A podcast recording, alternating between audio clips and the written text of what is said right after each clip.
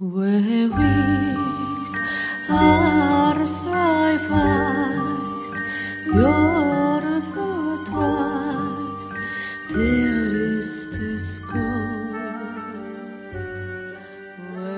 ぼ日刊階段山猫便第52夜。犬女。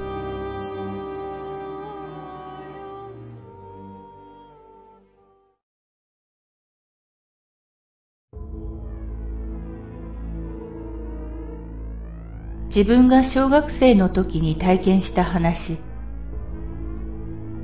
確か夏だったと思うんだけど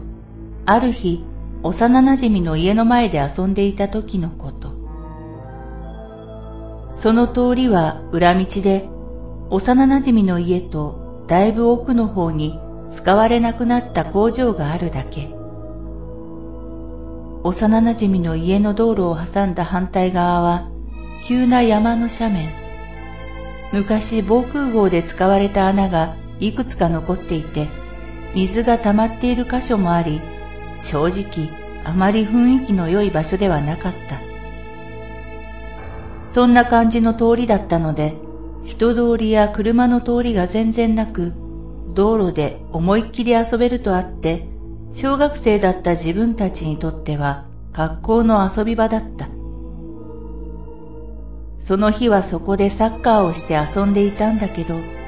そこに一人の女の子がとことこと歩いてきた。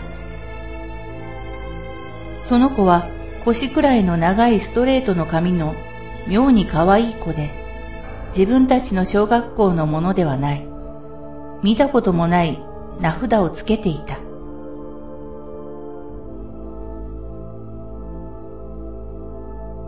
なんでこんな通りに学区外の小学生が来たんだろうと思ってみんななんとなくサッカーをやめてその子が通るのを見ていた。どこに行くんだろうと見ているとその子は幼馴染の家の前で急に立ち止まった。幼馴染に誰？と聞いたがどうも知らない子らしい。なんだろうと思っていると玄関に向かって急に手を合わせて、ブツブツと念仏のような呪文のようなものを唱え出した。意味がわからず、あっけに取られた。でも、一番取り乱したのは、その幼馴染。いきなり自分の家に向かって念仏を唱えられたら、そりゃあ気持ち悪い。幼馴染は怒って、おい、やめろよ、と怒りながら声をかけた。するとその子は、うー、とうなった後、まるで犬のように吠え出した。それが何か遊んでいるというよりも、まるで本当の犬の吠え声だった。止めようとする幼馴染の手に噛みつこうとまでする。それは犬のモノマネをしているという感じではなく、吠えたり噛みつこうとする動作は犬そのものといった感じだった。女の子が犬そのものの動作で吠え、噛みつこうとする。その不自然さは子供ながらにひどく気味が悪いものだった。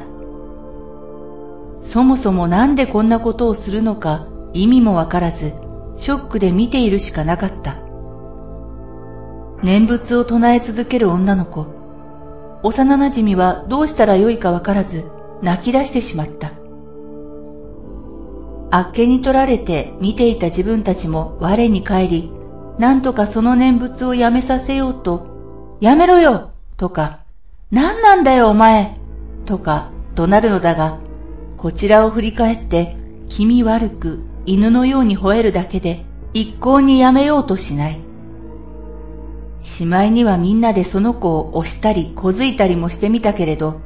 やっぱり犬のように吠え、噛みつこうとするばかり。何かに取り憑かれているように思え、怖く、結局どうすることもできず、幼馴染がポロポロ泣く姿を尻目に、三人ともその念仏を唱える姿を呆然と見ているしかなかった。念仏を終えると、その子は犬の遠吠えのように一回吠えて、ぴょんぴょんと不自然な格好で飛び跳ねながら工場に向かう道に消えていった。その後、その幼馴染を落ち着けたり、みんなであれは何だったのかと話しているうちに夜になった。だけど結局その子は行き止まりになっている工場の方から戻ってくることはなかった。その後、幼馴染の家で何か変な現象が起こったりとかそういうことはなかったんだけど、当時の自分にとっては怖くて不思議な体験だった。